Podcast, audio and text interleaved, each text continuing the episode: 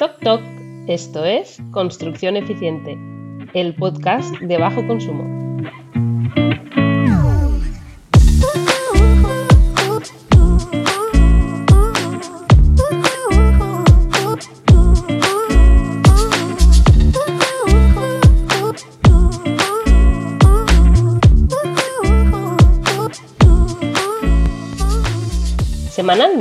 Compartiré opinión con profesionales influyentes del sector de la construcción. Abordaremos temas clave, esas cositas que nadie te contó y que necesitas saber para posicionarte y diferenciarte en el sector. Hablamos de construcción de bajo consumo y de las nuevas exigencias.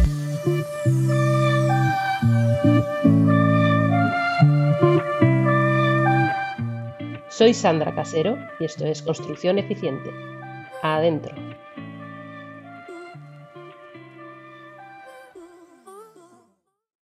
Hola, ¿qué tal? Estamos hoy con Enrique Alario. Diriges un estudio de arquitectura en Valencia. Te defines como emprendedor. Fuiste pionero introduciendo el mundo de la construcción en el podcast con OnSite. Y tienes un blog donde expones y aportas recursos siempre relacionados con la profesión. Y también desde hace un año creaste en la plataforma Slack un grupo privado para arquitectos técnicos y aparejadores eh, ingenieros de la edificación, que creo que aproximadamente somos 1.200, 1.300. Casi 1.400. 1.400. Pues bueno, Enrique Alario, cuéntanos, ¿qué es todo esto? Nada, eh, inquietudes que tiene uno y que me gusta probar todo lo que sale y pues bueno, pues voy, probando todo aquello que, creo que puede tener algún interés para, divulgar la profesión y para poder eh, unir compañeros y bueno, como es una cosa que me gusta, pues lo pruebo todo a ver qué sale. Es decir, con, cohesionas lo que es tu profesión en obra con todo, toda esta divulgación de la profesión y, la construcción a través de redes sociales, ¿no? Sí, a través de redes sociales, a través del blog, con el podcast, en fin, todo lo que surgiendo, pues lo he ido, lo he ido implementando, pues un poquito para tener presencia, ¿no? Porque hoy en día el que no tiene presencia online, pues eh, está un poquito fuera de juego, ¿no? Entonces yo ya hace mucho tiempo que, me planteé que si quería eh, llegar al punto donde quería llegar, pues tenía que tenía que, publicar, tenía que mostrar quién era, tenía que mostrar qué es lo que hago para que al final, para tener yo que ir a buscar clientes, pues que los clientes un poquito llegaran a mí y que llegaran además los clientes que, me pidieran lo que yo quería que me pidieran, ¿no? No que fueran de muchas ramas diferentes, sino que yo me quería especializar en una materia y bueno, pues decidí enfocarme a publicar sobre contenido sobre todos esos temas y bueno, pues parece que da resultado. Hombre, realmente el mundo del podcast está poco explotado en el sector de la construcción. Tenemos pocos, pocos compañeros, ¿no? Metidos en, podcast. Muy pocos, ahora ya más, ¿eh? Ahora ya empieza, a animarse ya más gente. Está Antonio por ahí metido, están... Aparejador itinerante, eh, eh, construcción eficiente, on-site, que es Enrique Alario. Sí, sí, sí. Hay muchos de BIM. Los de BIM sí que se han, lanzado mucho a hacer hace podcast, está en BIMRAS, que les mando aquí un saludo, está, está BIM Level, está David Barco también haciendo cosas por ahí con Share Coordinate. Hay un montón de, de podcasts de BIM y, cada vez más podcasts de construcción, lo cual me alegra muchísimo. ¿Y qué opinas de la divulgación a través de podcast? ¿Cómo lo ves? Que, va a crecer exponencialmente. Lo veo, lo veo fundamental, además lo veo que, que cada vez más compañeros están animando a lanzarse, sobre todo aquellos que quieren buscar una especialización, que yo creo que es el, camino que te lleva a que se te conozca con algún tipo de especialización, porque ahora ya no es necesario que hagas un podcast de construcción, que quizá el mío es el más generalista, ¿no? Porque hay compañeros que quieren especializarse en eficiencia energética, pues hacen su blog o su podcast de eficiencia energética, otros de, como decía, de, de, BIM, otros de, yo qué sé, pues tú que, te dedicas un poquito más a temas transversales eh, que divulgas temas de marca también y, de eficiencia energética y todo ese tipo sí, de, bajo consumo. De bajo consumo, eficientemente, eh, todo ese tipo de cosas. Entonces yo creo que, el futuro es que eh, un montón de compañeros que quieren especializarse en diferentes temas, pues van a tener que crear sus plataformas y sus contenidos para, para encontrar a su público y ese público sea el que sean futuros clientes. Claro, más bien para que el público los encuentre a ellos también, porque realmente realmente hoy en día tú cuando vas a buscar a alguien lo buscas por, Google, ya no, ya no hay otra forma de encontrar a las personas, nadie se plantea, ¿verdad? Otra forma no buscar a alguien por internet, ¿no? De hecho, cuando, por ejemplo, te presentas a una oferta de trabajo o te postulas mm. para, hacer una, obra, la persona que te va a contratar, lo que hace es buscar referencias sobre ti en internet. Ya te conocen prácticamente, ¿no? Allá donde vas, ya muchas veces te conocen. A mí me pasa muchas veces con clientes que, vas a hablar con ellos, no, no, si yo ya te he visto, ya sé lo que haces, está no sé cuándo. Ostras, pues qué, guay. Sobre todo también pues en plataformas como LinkedIn, ¿no? Que es donde si vas a buscar trabajo, sobre todo, la gente hoy en día te busca por ahí, lo que pongas ahí es fundamental. Eh, tu presencia online es, es básica hoy en día. No, no puedes ir con una tarjeta cuadradita con tu nombre y tu dirección como se hacía antes porque eso, eso no funciona. Cuando vas a hablar con alguien, esa persona ya quiere saber quién eres, para saber qué te va a preguntar antes incluso de que, de que, de que os presentéis y que os deis la mano. Para toda esa gente que entra en el mundo laboral, ¿cuál sería el consejo que tú le darías, aparte de presentar un currículum, ¿no? Pues mira, yo lo del currículum es una cosa que, la veo tan desfasado hoy en día que, que, claro, hay que presentarlo porque te lo piden, pero, pero creo que es una herramienta que no dice nada de ti, ¿no? En un folio, ¿qué vas a decir de ti hoy en día? Eh, yo creo que lo que tienen que hacer es eh, tener, tener sus propias plataformas. Ya no digo lo de publicar en redes sociales, ¿no? Que a lo mejor a veces pues, puede ser algo poco profesional, depende del enfoque que le des a tu red. Pues, Exacto, sí, es lo que yo te iba a decir, depende del enfoque, porque claro, si tú la red social la, la utilizas de una forma personal, y luego con mm. eso quieres transmitir una faceta profesional, pues no tiene, no tiene mucho sentido, ¿no? No, no tiene mucho sentido. Pero bueno, sí que puedes crearte tus espacios profesionales y, diferenciar muy bien lo que es tu vida profesional de lo que es tu vida, tu vida personal para que, eh, a pesar de que en un folio tú expliques qué es lo que has estudiado y dónde has trabajado, con esta experiencia, pero realmente se te va a conocer a través de, tus plataformas y a través de tus publicaciones, es donde realmente se te va, se te va a conocer. Sobre todo, como decía, si, si se quieren especializar y sobre todo a los más jóvenes, yo les diría, sobre todo los que están estudiando, por ejemplo, que están aprendiendo, o los que acaban de salir y están aprendiendo, cualquier cosa que aprendan es un contenido fantástico para poder publicarlo, aunque, aunque lo acaben de aprender, oye, pues tú publica lo que acabas de aprender porque eso es un contenido que luego te va a generar que cuando alguien busque sobre esas cosas te vayan a encontrar y, es, es, un contenido fantástico. Ojalá yo, se me hubiera ocurrido cuando estaba estudiando, de haber tenido el blog, porque yo creo que cada vez que saliera de clase de construcción o clase de, cualquiera que me gustaba, me sentaría y lo escribiría y mis apuntes serían en mi blog prácticamente, ¿no?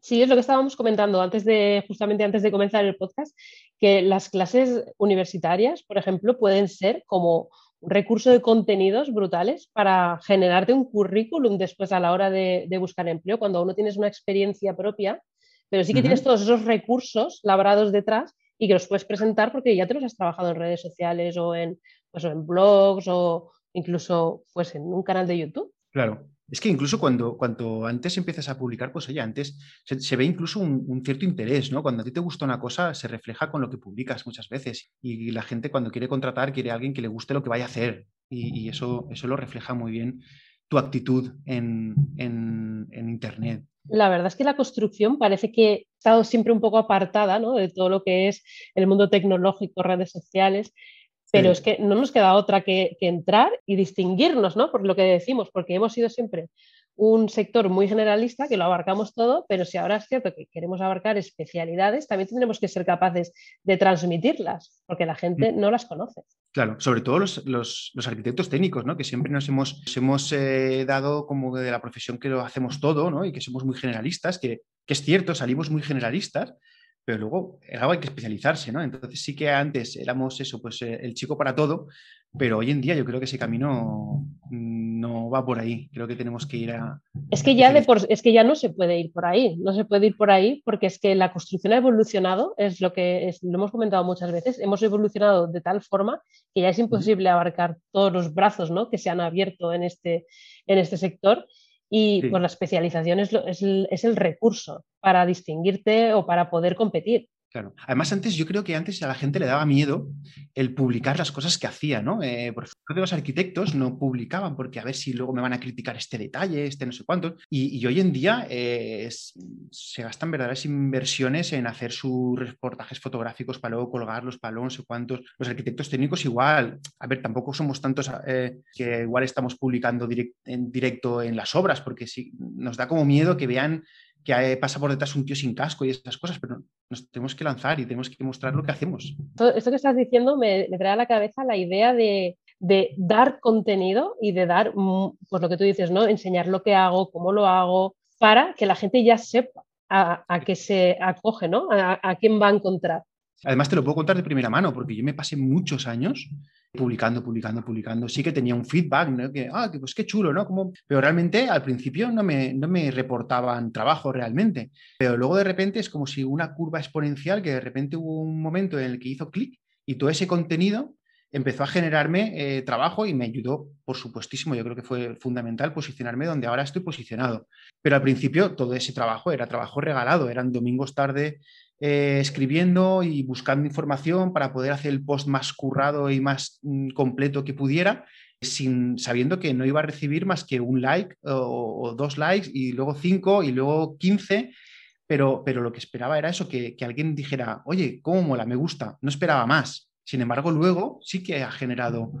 Porque te gusta lo que estás haciendo, te gusta tu profesión, te gusta comunicar e incluso te apetece pues, enseñar a estas personas que quieran escucharte pues, ciertas pues o sea, puedes prestarles un aprendizaje. Claro, se lo regalo.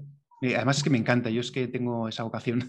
No, pero otra cosa que tampoco, es que, no es fácil, es que si no te gusta lo que estás contando, tampoco puedes, lo que tú dices, ¿no? Aguantar todos esos años en los que no tenías un, feedback detrás, aguantar sin más. O sea, si aguantas es porque al final eres capaz de hacerlo porque te gusta lo que estás haciendo. No, habría salido en la vida, es, sería imposible. Si no te gusta, eh, no te tiras domingos escribiendo y buscando información y todas esas cosas. Nada, nada, imposible. Parece que hay una ausencia a la hora de contar la construcción de, pues, de generaciones más jóvenes que, nosotros. Y no sé si es porque realmente no han tenido la opción de, de, poder trabajar, desempeñar la profesión, porque sí es cierto que ha habido ahí como la estela que ha dejado la crisis de gente que no ha podido ejercer la profesión, o porque realmente no consideran que les vaya a dar un impulso en el mundo laboral, o por lo que tú dices, por miedo a enseñar lo que sé. Mm, no lo sé. Hombre, a ver, hay muchos más de los que de, lo que había antes, ¿no? Yo creo que ahora eh, sí que hay más jóvenes que están metidos, o a lo mejor es que yo estoy en un círculo en el que hay mucha gente que está, que está publicando, pero sí que es verdad que podrían ser muchísimos más. Eh, yo cuando voy por las obras y comparto experiencias con algunos otros compañeros o con jefes de obra, como yo soy director de ejecución, con jefes de obra jóvenes y tal, pues sí que siempre mencionan, pues eh, normalmente están en Instagram, ostras, pues yo te conozco tal, pero no, no están por desarrollarse profesionalmente o por mostrar su trabajo y nada, están por cotillear de otros de construcción. Sí que es verdad que no están para crearse sus marcas, ¿no? Para, para, mostrar su trabajo. No te sabría decir bien por qué es, igual es un poquito por, por, ese miedo de no saber exactamente dónde quiero ir o no, no tener pensado una estrategia, que eso es súper importante, ¿no? El tener una estrategia, saber hasta dónde quieres llegar y en qué plazo, por ejemplo, o qué es lo que te gusta realmente, van. O incluso por el miedo a fallar también, no podría ser por, por el miedo a fallar, ¿no? Porque la construcción al final es un mundo súper complejo. Hombre, es, es dificilísimo, pero el miedo a fallar realmente, si tú fallas al final, pues no lo publicas y no se ve. En eh, las publicaciones se ve lo que tú quieres muchas veces, ¿no? Pero estos compañeros, pues sí que yo creo que no, no están publicando por lo que te digo, porque no tienen una estrategia, no, no saben qué hacer con esas redes más allá de cotillear o de mostrar alguna foto chula puntual, pero sin un hilo conductor que les lleve a un sitio concreto. Como que no enfocan las redes sociales como un fin laboral.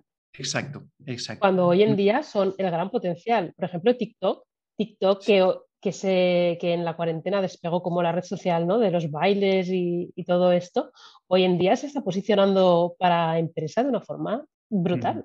ya lo creo. Bueno, y Twitch también, porque ahora todo lo que yo hacía o trato de volver a hacer en YouTube, en directos y todo eso, pues también en Twitch.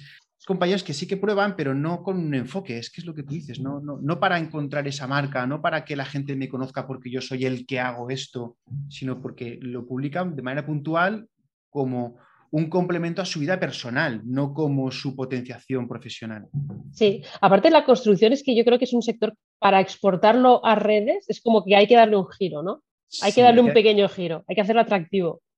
Eh, sí, hombre, una obra, una obra es muy fea. para el que no le gusta, el, que una obra resulta atractiva no, no tiene. Es, complicado, ¿no? Porque además siempre hay alguno que está por ahí haciendo cosas que no debe. Eh, yo qué sé. Entonces, hacer una foto atractiva de obras y que además eh, lo potencies como lo tuyo es, complicado. Eh, lo que pasa es que es un mundo que es súper desconocido. Es súper desconocido para la gente que está fuera de la construcción. La construcción es como que solo lo conoces si estás metido dentro, pero sin embargo todos vivimos en edificios, todos vivimos en casas, todos trabajamos, todos llevamos al niño al cole que es un edificio, ¿no? Siempre estamos envueltos de edificios, pero nadie los conoce. Y no pensamos qué es lo que hay detrás de las, de las pinturas del edificio. Ni, ni, lo que soporta, ¿no? Ni las resistencias, ni... pero también porque quizá hay una, no hay una cultura de enseñar a la gente cuando entra en una casa, pues que eso necesita un manual de instrucciones. Y tampoco hay una cultura de, en, las promociones, por ejemplo, cuando hacían el, típico eh, manual de calidades, ¿no? la memoria de calidades. La memoria de calidades, eh, suelos, las paredes son así, pero ¿quién, ¿cómo es el hormigón que te han puesto? ¿Cómo son los aislamientos que te han puesto? ¿Qué impermeabilizaciones tienes que son lo que realmente le va a dar calidad o durabilidad, mejor dicho, tu vivienda? Porque unos suelos, unas pinturas, no le van a dar durabilidad a tu edificio. Eso lo cambias y ya tienes un suelo nuevo y más bonito.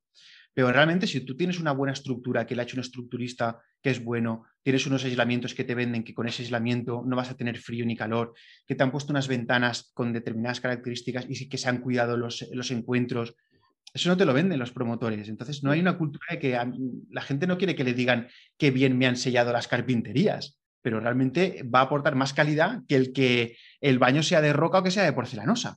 Sí, de hecho, de hecho, cuando, cuando vas a comprar una vivienda o te, van a enseñar una vivienda, pues claro, la gente yo creo que sí que necesitaría ese tipo de orientación, ¿no?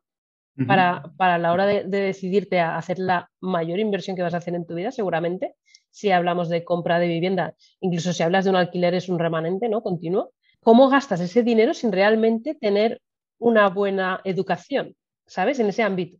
Hombre, hay algunas veces, y se ve compañeros que también les ha pasado, que a mí me han contactado algunas veces, oye, me voy a comprar una casa, eh, vente, dale un vistazo, dime qué, qué, opinas, si ves alguna cosa rara. Eh, ese tipo de asesoramiento hay gente que sí que lo pide, poca para, lo que yo para lo importante que yo creo que es. Exactamente. Para la cantidad de pisos que se, que se han vendido en la época y sobre todo en la época hasta del boom inmobiliario, y de hecho pisos sobre todo con muchos problemas hoy en día, y, y qué mal asesorados estamos el, personal shopper inmobiliario, ¿no? Un poco. Pues mira, no. Mm, deberías, exactamente, debería estar esa figura. De hecho, mira, a mí una, el otro día también me llamó una chica porque quiere, quiere comprar un local comercial. Antes de lanzarse a hacer la inversión, quiere saber pues, un poco cómo está el tema, ver, revisar un poco el tema de instalaciones y todo esto. Y yo creo que eso es un paso previo a toda compra. Claro, importantísimo. Las sorpresas que te puedes llevar luego son... Uf, pero falta, ¿no? Falta esa, falta esa cultura de decir, una casa no lo aguanta todo. Claro, por supuesto.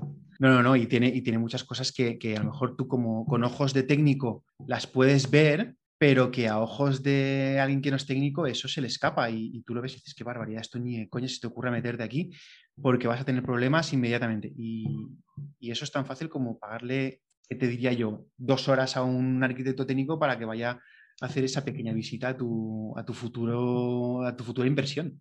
Sí, que se da por sentado que, cuando se ha hecho y se ha dado la cédula de habitabilidad es porque ya está perfecto, ¿no? Es ya cumple todas las condiciones necesarias y ya no hay que revisar nada mucha gente cuando, cuando te vas a comprar un coche eh, acabas sabiendo ah, de mecánica más que el que ha fabricado los coches, más que, más que cualquier ingeniero, ¿no? Que si tiene tantos caballos, que si el, motor es así, que es así, no sé cuántos, sin embargo en la casa... y además lo prueba, lo, lo, prueba normalmente.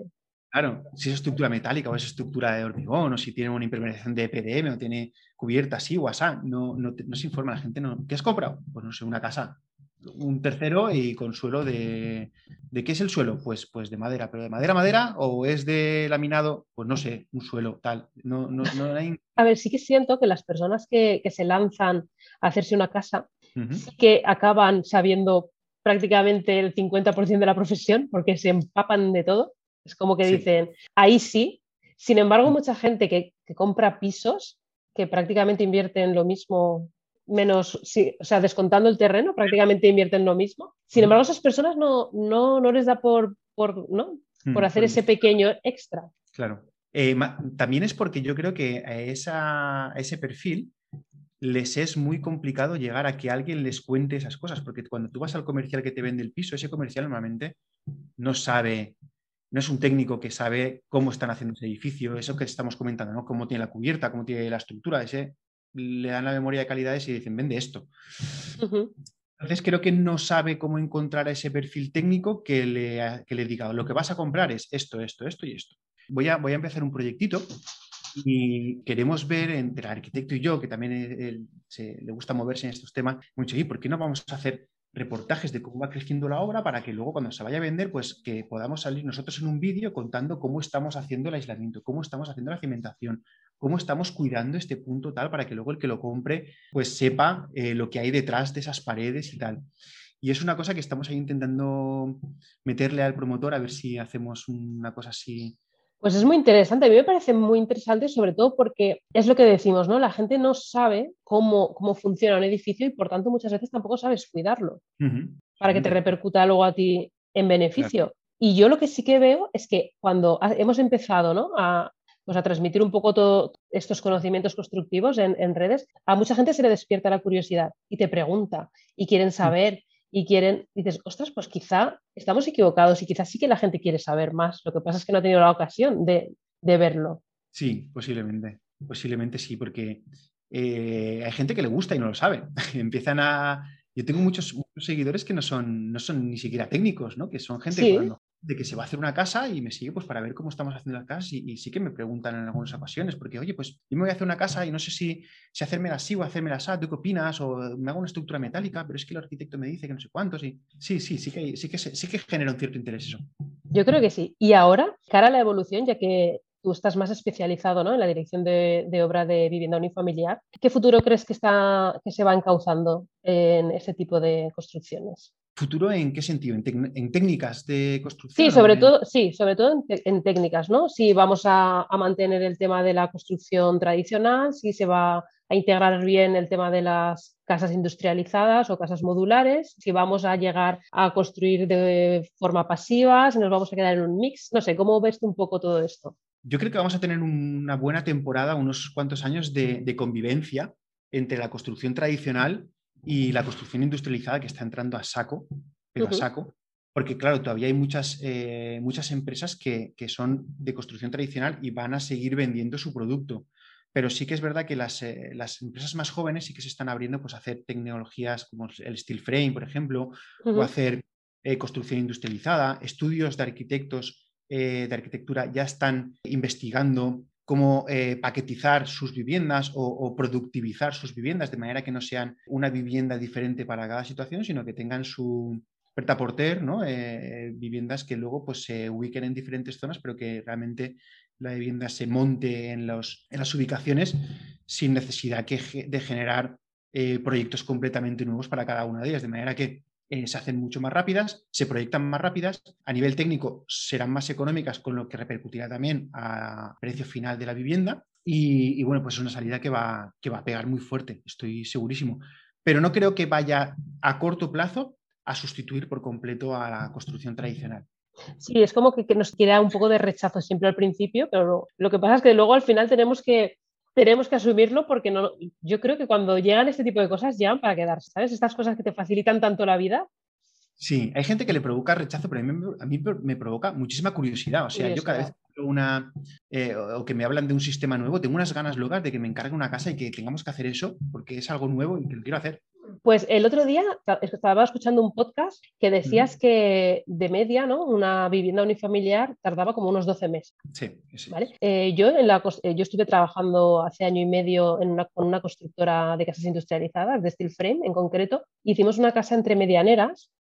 Empezamos en, en agosto y acabamos en diciembre. Claro. Llave en mano. Sí, sí, total. Y, y, no, era una casa, no era una casa modular ni una casa hecha estamos hablando aquí, un, prototipo, ¿no? Era una casa como todas, ¿no? Con su diseño, con, con todo. Lo que pasa es que el, la industrialización lo que hace es que la estructura de esa casa en una semana estaba montada por completo. Has, dicho una palabra que es, muy, es, es, eh, es, clave en esto de la industrialización, que es el tema del prototipo. ¿no? Cuando hacemos casas eh, tradicionales, todas las casas son prototipos. Entonces, los fallos que se vayan a generar en esas casas siempre van a ser nuevos y los tienes que solucionar. Mientras que si tú ya trabajas con un prototipo trabajado, eh, o mejor dicho, desarrollado, que el primero era prototipo, pero los fallos los has ido solventando cuando haces tres con ese prototipo, ya no es un prototipo, ya es un modelo que lo montas y es súper rápido y evitas fallos, que al final los fallos también son, son dinero, eh, son tiempo y lo que tú dices se hace mucho más rápido. Sí, además es que si cuentas también siempre con un grupo de gente que ya sabe manejar el sistema, sabe cómo se monta, porque al final es un mecano, es, te unos planos con unos paneles numerados y tú los vas montando por numeración, los vas atornillando y te sale la casa. la verdad es que la verdad que es un sistema muy interesante y Ayer precisamente estaba también con un equipo de, arquitectura que están empezando a hacer unos modelos de viviendas eh, industrializadas. No son steel frame, pero son también con estructura metálica y son piezas para montarlas en obra. Entonces estábamos en el equipo buscando herramientas que nos ayuden a que se pueda externalizar el montaje y que se haga como si fuera un libro de instrucciones tipo IKEA para montar la casa. Entonces estamos ahí viendo, viendo, herramientas con las que poder desarrollarlo, que al final ya pues vas a coger la tablet y vas a poner paso 1, coja el perfil número 1, póngalo en la cimentación, atornillele con un par 27. Ahora ponga eh, la viga número 2 eh, atornillada y, cualquiera se va a poder montar eso. Por eso te digo que es tan difícil renunciar a eso. Sí. A ver, yo soy un poquito de la vieja escuela y con las casas que hago son muy especiales, ¿no? Entonces yo creo que esas casas especiales no van a desaparecer pero le faltará un poquito la chispa, ¿no? Es, no sé. Sí que es cierto, ¿no? Por ejemplo, que, está pues siempre desprendernos un poco, ¿no? De la forma tradicional de construir, pero claro, al final la construcción es un negocio.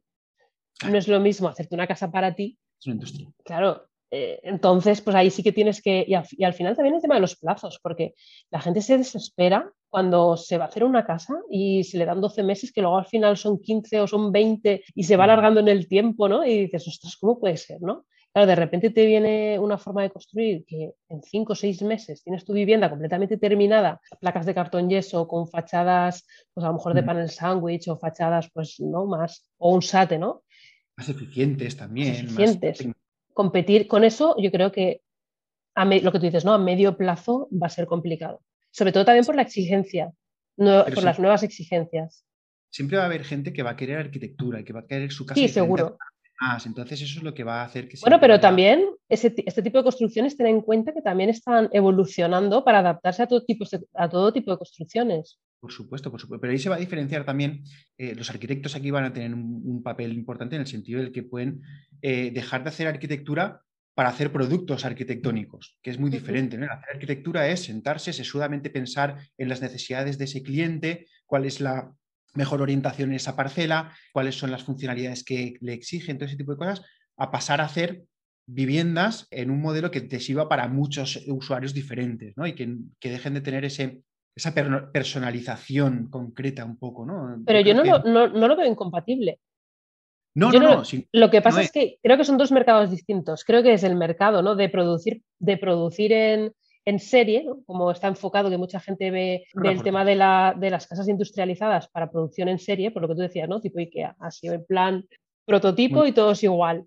Y luego también está el mercado de las casas unifamiliares más pensadas, más buscadas, incluso edificios, ya no solo casas unifamiliares, también mm. edificios que, van a estar enfocados también a, a, un bajo consumo energético, a una eficiencia, tienen que estar también cuidados, pero también es compatible con una construcción más rápida, más industrializada. Al final la gente va a comprar va a comprar arquitectura y detrás de la arquitectura puede haber tecnología steel frame, por ejemplo, pero sí que va a seguir queriendo comprar arquitectura y que su casa sea su casa.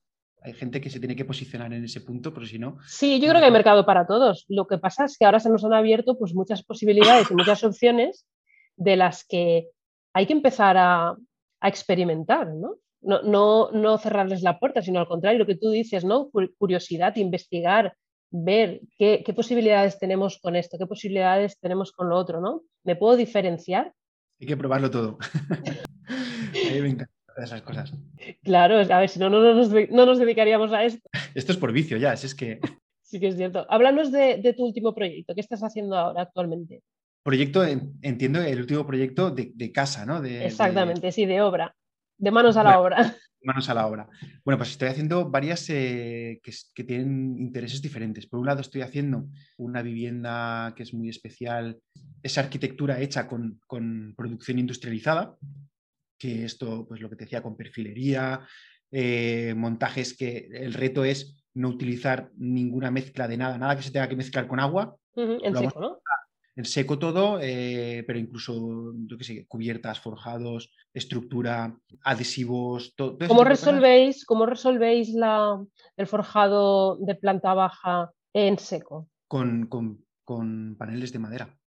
Y ahí ponéis algún qué tipo de aislamiento contra el ruido, ¿no? Y eh, se meten o, láminas eh, de impacto Y luego, pues en los falsos techos y todo eso, siempre se meten las lanas de roca más, más gordas para el acondicionamiento y el aislamiento y los ruidos impacto con, con láminas antiimpacto eh, sobre las... ¿Y conseguís eliminar las vibraciones? Eh, sí, sí, sí, sí, porque tiene, van, muy cuajadas eh, los forjados, no son dos vigas y los paneles, sino que llevan muchísima perfilería por en medio para poder resolverlo. De todas maneras, lo estamos desarrollando. Está, No, es que, ¿sabes qué pasa? Que en la, en la casa que hice yo, que es construcción en seco, precisamente el forjado intermedio, tuvimos que hacerlo con un forjado colaborante, con hormigón, no, no, lo hicimos en seco, precisamente porque todavía no había ahí ese punto ¿no? de, de, lanzarte sin tener algún perjuicio. Ya, pues sí, sí, sí que se puede, sí que se puede. Hay tecnología para todo hoy en día. Y las también, las cubiertas van a ser cubiertas con, con paneles sándwich de madera y de, y de placas, con, con, impermeabilizaciones eh, bituminosa, eh, con impermeabilización de PDM, para no utilizar nada de, de bituminosos. Esa es la que es un poquito más, más especial. Y luego otras Mm, especiales pues en el sentido del que son pues eh, estructuras bastante raras. Eh, por ejemplo, estoy haciendo ahora una vivienda en la que tenemos unos apoyos entre forjados de 16 metros, con losas muy, muy finas, con losas de 20, eh, que realmente son, son, estructuras que estamos, siempre estamos pensando en estructuras que están apoyadas en, en los pilares o en los muros, y aquí pues el estructurista lo que ha hecho ha sido colgar un forjado de otro, metiendo un muro que le hace de viga de gran canto, en fin, que son un poquito diferentes. Eso me encanta, porque cuando ves una estructura primero tienes que leerla y entenderla y decir, ostras, claro, es que esto no está apoyado, esto está colgando. Y entonces, ¿qué es lo que tienen, qué es lo importante de este armado? Este armado es importante el que va abajo, el que va aquí, el que tensa, el que no sé cuántos. Y, eso me encanta, el, leer esa estructura y entenderla sobre todo me, me gusta muchísimo. Y además es tan motivador escucharte que yo, por ejemplo, si fuera estudiante y te escuchase, tendría unas ganas de acabar para ponerme a trabajar brutales. Me parece que es una motivación que, no debería faltar ¿no? en cualquier enseñanza. Pues muchísimas gracias. A mí eh, es que me emociono, me, gusta más con tonto un caramelo esto de la construcción, entonces. No, además tú me, acaba, me habías dicho que, dabas clase ¿no? en algún máster de, arquitectura. Sí, sí, doy en, el Máster March, que es el eh, máster que organiza Fran Silvestre, y bueno, estudiantes de todo el mundo, y mi, mi labor es llevarlos a la obra para enseñarles. Ellos son arquitectos, ¿no? Está muy enfocado al diseño, a la arquitectura, a la potenciación de la visualización arquitectónica y todo eso. Y mi parte es cogerles y decirles, a ver, está muy bien que diseñéis fenomenal, pero que sepáis que yo luego tengo que coger vuestro proyecto y para que, para que se construya necesito ciertas cosas. Entonces, les, les hago ver que no solo es coger un lápiz y dibujarlo, sino que luego tienen que saber transmitirle al que coja ese proyecto para que sea capaz de leerlo y plasmarlo en la obra. Qué importante, es, qué importante es eso que acabas de decir, Enrique, porque precisamente el podcast de la semana pasada eh, que colgué era, era una conversación con Pere Mezquita, que es un arquitecto que actualmente está en Marruecos. Él se formó en Barcelona y claro, él me comentaba que cuando se formó, lo que tú dices, ¿no? Pues eh, ellos pues, soñaban con el diseño de casas, de estructuras súper pues, ¿no? peculiares, con, con cosas extravagantes. Y, luego aquí en España sí que es cierto que le pasaban el marrón, ¿no? entre comillas, al, arquitecto técnico, al aparejador. Y, ahí en Marruecos se ha dado cuenta de que esa figura no existe y, no puede hacerlo, ¿no? Y, le ha tenido que absorber ese papel y es cuando se ha, dado, se ha dado cuenta de la gran labor que tiene un arquitecto técnico en la obra, ¿no? De llevar a tierra todos esos proyectos, de, ponerlos en, tierra, de, que sean reales. No, y no solo eso, sino que yo creo que la figura que tenemos nosotros y que quizá es menos valorada es que somos los que tenemos en la cabeza el proyecto de principio a fin, ¿vale? Porque, por ejemplo, esta estructura que te estoy comentando, que está apoyada entre muros de 16 metros y tal, pues la relación de los elementos cuando está terminada la vivienda de una línea que viene por aquí y que luego se cruza con esta que tiene que dar con la carpintería y esa carpintería además está alineada con la luz que le viene por el otro lado, no sé cuántos, el que está haciendo la estructura no le da valor a que este punto esté 5 centímetros más para aquí o 5 centímetros más para allá.